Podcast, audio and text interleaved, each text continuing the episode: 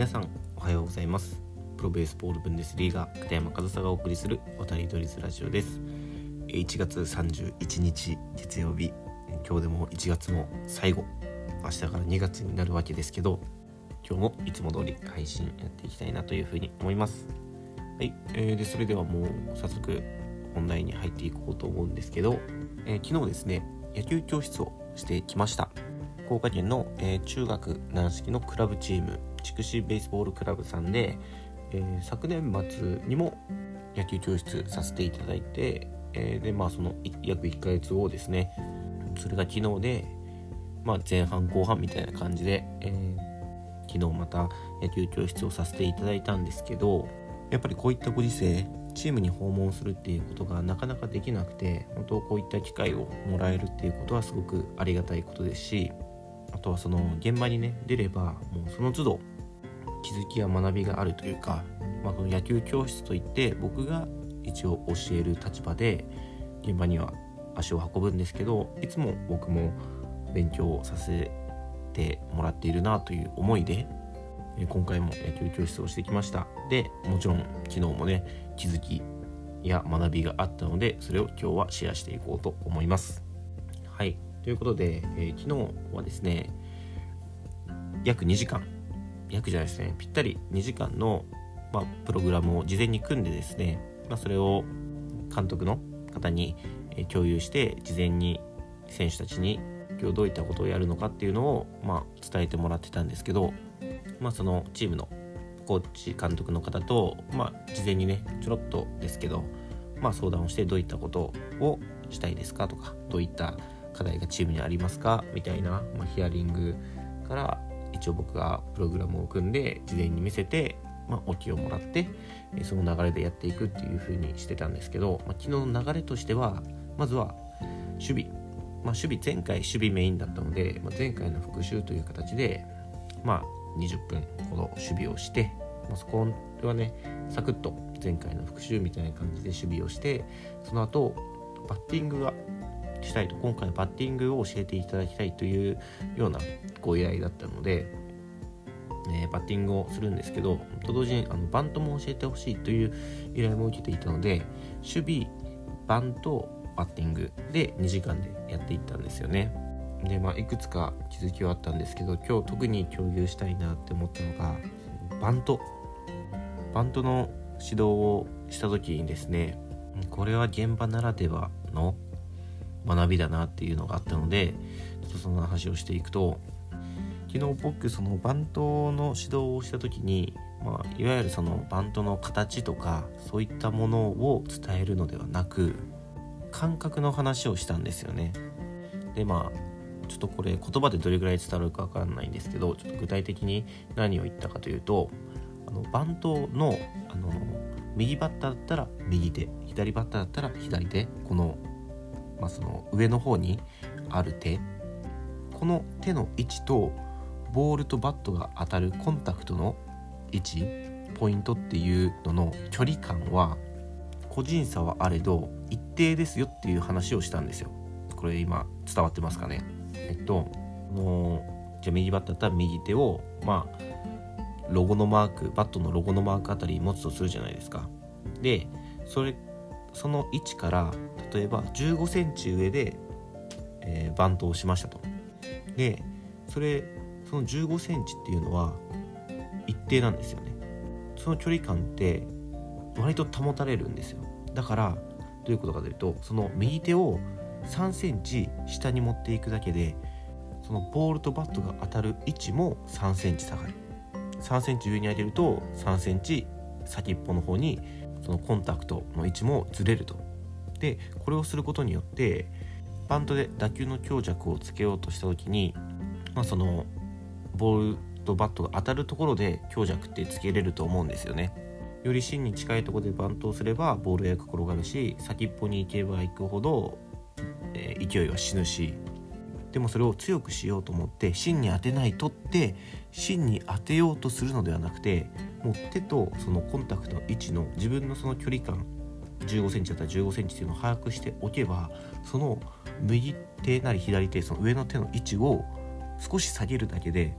自動的にそのコンタクトの位置っていうのは下がってきて芯に近いとこでバントができると。でそれができるとその自動的にそのポイントは変わってるだけだからわざわざ芯でバントしようっていうことをしなくていいんですよ。もう手の位置を変えるだけであとはいつも同じようにバントができればその手の位置を変えるだけで打球の強さは変わると、まあ、そういった説明をして、まあ、実際にまあそんなに長くはないですけど10分くらいねしてもらって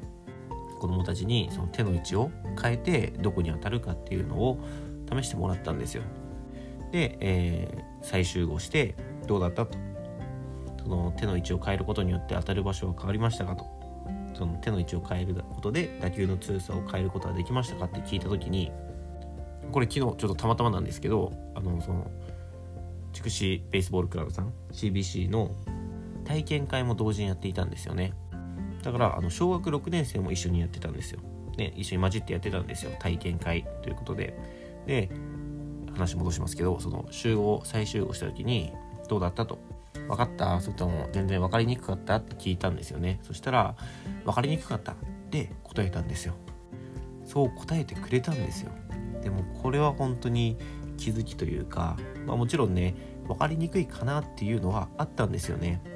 まあ、なぜなら、えー、軟式で金属バットを使ってのバントだからもうどうやってもやっぱり転がっちゃうんですよね。で転がっちゃうし芯に当てるのと先っぽに当てるのじゃまあ多少の違いは出ますけどそんな歴然とした差は出ないというかやっぱり分かりにくいシチュエーションではあったんですよ。でまあ分かりにくいかなって思いつつ聞いてみたら分かりにくいって答えてくれたんですよね子供が。いやこれはもう本当にありがたくてまあ、やっぱり分かりにくいかなって思っていてもそれは僕の想像の中というか想像でしかないじゃないですか。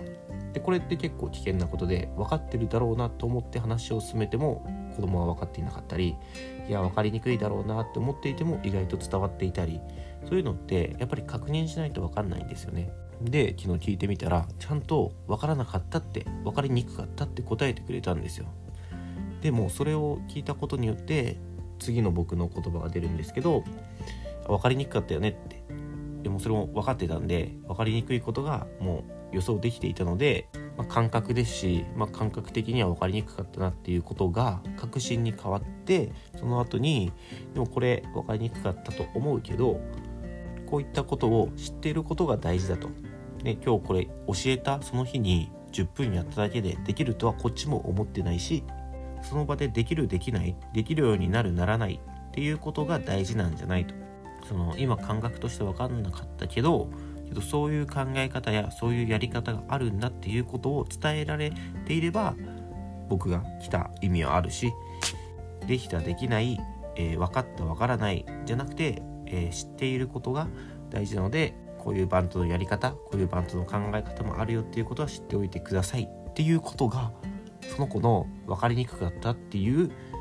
言葉を聞いて出すことができたんですよその言葉を。でもそれを子供に確認せずやった後集合した時に「どうだったかな？分かったかな？分かったよね」みたいな感じってこれ聞いてるようで聞いてないんですよね。分かったよね？って言われた時に分かりませんって答える子はなかなかいないし分かりにくかったかな？って聞いてもなかなか分かりにくかったですって言える子っていないんですよ。でも昨日は分かりにくかったって言ってくれた子がいたおかげで僕も確信して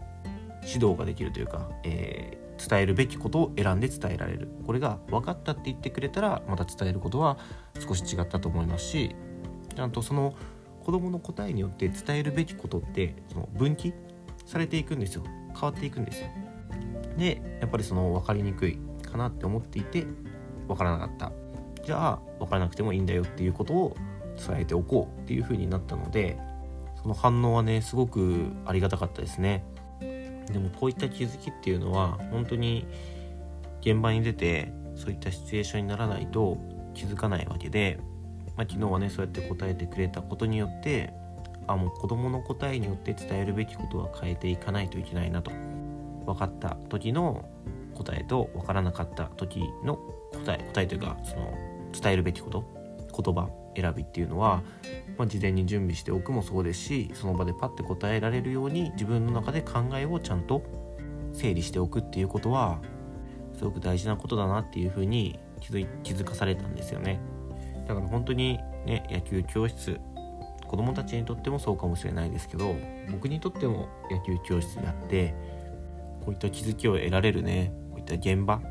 での指導やこういった機会っていうのは本当に大事にしていきたいなっていうふうに思った一日でした。でもちろんねそれだけじゃなくて他にもいろいろ気づきはあったんですけど、まあ、またそれは別の機会でおいおいシェアしていけたらなというふうに思います。はい。ということで今日は、えー、昨日僕が行ってきた野球教室での気づきをシェアしてみました。何かの参考になれば嬉しいなというふうに思います。はい、えー、今日も最後までお聴きいただきありがとうございました。片山和沙でした。